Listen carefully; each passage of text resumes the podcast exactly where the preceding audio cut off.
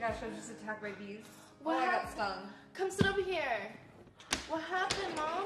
I got stung like twice. Does it hurt? Yeah, I mean it's kind of red. Hasn't started swelling yet. It looks so bad. Yeah. You know what I seen on the Nature Channel? Actually, the best way to take it out is sucking the venom out. What? Sucking the venom out. It's not venom. It's not snake bites. I promise you, it's exactly what I've seen, and they showed it. Oh. What? Wait. What are you doing? It's You are my stepdaughter. This is like. Well, who else is gonna do it? No one's home. This Still. I'm helping you. Whoa, this is not right. Whoa, this is not right. Like, this is, you are crossing the line, Missy. It's okay. It's just like when you breastfed me. What are you ta- I'm not even your mom. I, I didn't breastfeed you. What are you talking about? Jeez. You're not even sucking the poison out. You're sucking on my tit. You know, Don't tell me it doesn't feel good. you're that's beside the point. Your father is not going to be happy about this. and he's not gonna be home for another day.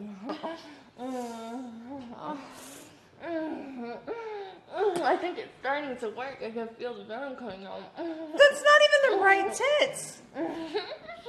Oh. Oh.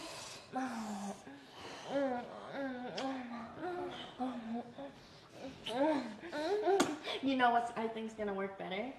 If I lay down my back. What? Gravity, it works like that. It comes out. Just look, I'll make it feel better. I promise, mommy.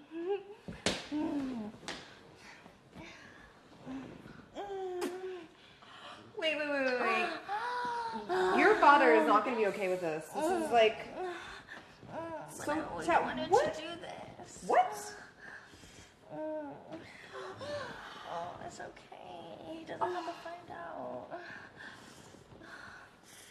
Oh, oh, he doesn't have to find out.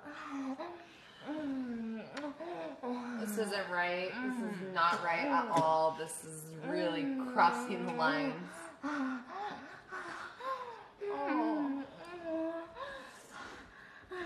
but that feels really good.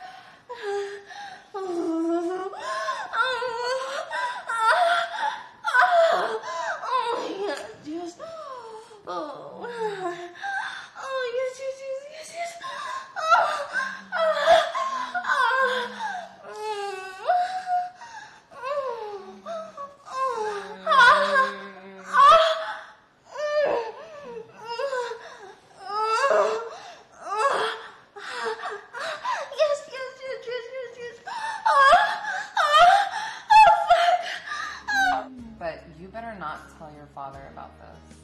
I promise I won't. And you better do your homework and your chores.